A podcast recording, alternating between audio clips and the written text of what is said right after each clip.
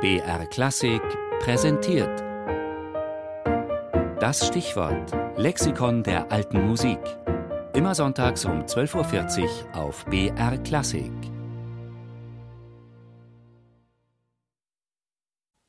Das Königliche Konservatorium Den Haag.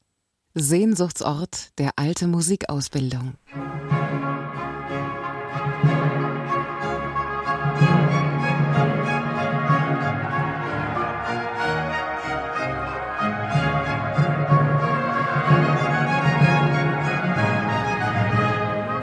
Konzert der Abteilung Alte Musik am Königlichen Konservatorium Den Haag. Die jungen Musiker spielen auf höchstem Niveau. Kein Wunder, eilt dem 1826 von König Wilhelm I., ursprünglich als Bildungseinrichtung für höhere Töchter gegründeten Institut, doch seit Jahrzehnten der Ruf voraus, eine der weltweit führenden Kaderschmieden der alten Musik zu sein. Denn hier, in der windgepeitschten Stadt an der Nordsee, hatte man früh erkannt, dass die Bewegung der historischen Aufführungspraxis große Chancen für junge Musiker bot. Man überlegte also schon in den 60er Jahren, wie ein Studiengang dafür aussehen könnte, holte sich Anregungen in Basel, wo es so etwas an der Schola Cantorum schon gab, und nahm bald die ersten Studenten auf. Johannes Buhr, langjähriger Leiter der Abteilung Alte Musik, erzählt. Den Haag hat dann erstmal ab 69 unter Leitung von Franz Brüggen angefangen, eine Abteilung zu stiften. Und diese wuchs schnell. Ich denke, dass weil wir die großen Namen an uns verbunden haben damals, Franz Brügge kannte natürlich seine Kollegen und hat sie sehr gezielt gewählt. Das ist hauptsächlich, weil es so sehr schnell gewachsen ist und das hat eine Identität gegeben, ein Profil die Dozentenliste gleicht dann auch einem Who is Who der alten Musik. Gustav Leonhardt, Ton Kopmann oder Christina Pluha, sie alle waren oder sind dem Con-Con, wie es in Den Haag liebevoll genannt wird, verbunden. Aber kaum jemand ist fest angestellt.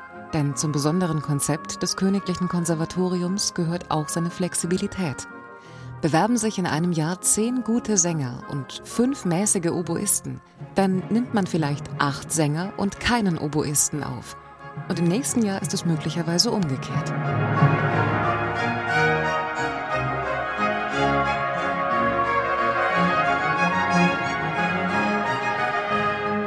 Auch das Unterrichtskonzept ist ungewöhnlich. Da hat etwa der Gesangsstudent nicht seinen Professor, sondern vier verschiedene. Je einen beispielsweise für Technik, deutschen Barock, italienische Barockoper, französisches Repertoire. Jeder unterrichtet sein Spezialgebiet. Und das funktioniert ganz gut, obwohl natürlich Schwerpunkte sich ein bisschen verlegen. Wir haben relativ viel äh, alte Musik im Bereich spätes 18. und Anfang 19. Jahrhundert am Moment. Erklärt Johannes Buhr. Was nicht zuletzt dank der Größe der Abteilung funktioniert – es sind immer genügend Studenten zur Besetzung verschiedenster Ensembles vorhanden. Wir haben 20 Barockgeigestudenten oder Historischgeiger, die äh, locker auch ein Orchester zusammenfügen können. So.